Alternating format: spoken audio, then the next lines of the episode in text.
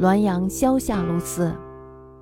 再从博粲陈公言，囊有县令欲杀人欲不能决，蔓延日众，乃起梦成黄祠。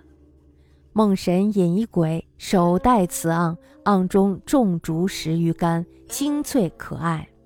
觉而简案中有姓祝者，祝竹音同，亦必是也。穷至无际。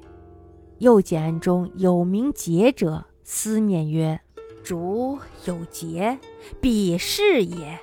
穷至亦无计，然二人者九死一生矣。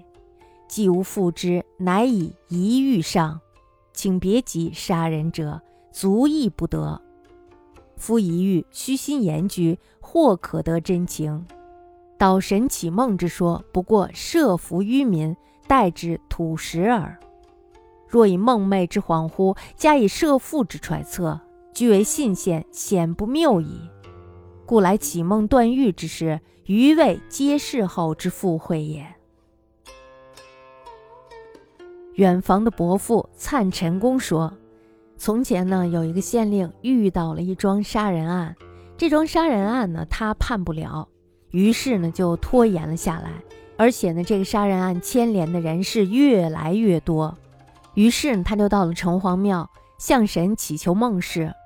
这时候呢，他就梦到神带来了一个鬼，那么鬼的脑袋上呢，就顶了一个小口大肚的瓷盎，瓷盎里面呢种着十来株的竹子，清脆可爱。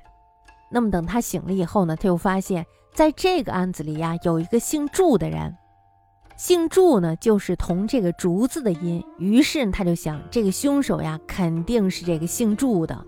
但是呢，用尽了酷刑也没有审出证据来。后来呢，又查到在这个案子里还有一个姓杰的，于是他就暗自想到：哎，这个竹子呀是有节的，那么凶手呢必定是这个姓杰的。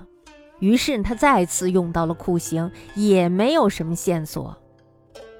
而这两个人呢，被他审的是奄奄一息，实在是没有办法了。那么要是再按这种线索审下去的话呢？一定是审不出结果来的。于是呢，他就作为疑案上报给了上级，请求另外派追捕凶手的人来。但是呢，最终也没有捉到。疑难的案子呢，如果虚心研究审讯的话，也能够得到真相。但是呢，请神释梦的说法，不过是吓唬渔民，哄骗他们说出真相罢了。若是将梦中恍惚的情景，加上设父式的猜测作为定案的依据，那么这是没有错的。但是呢，自古以来求梦断案的事儿，我认为呀，都是事后的牵强附会。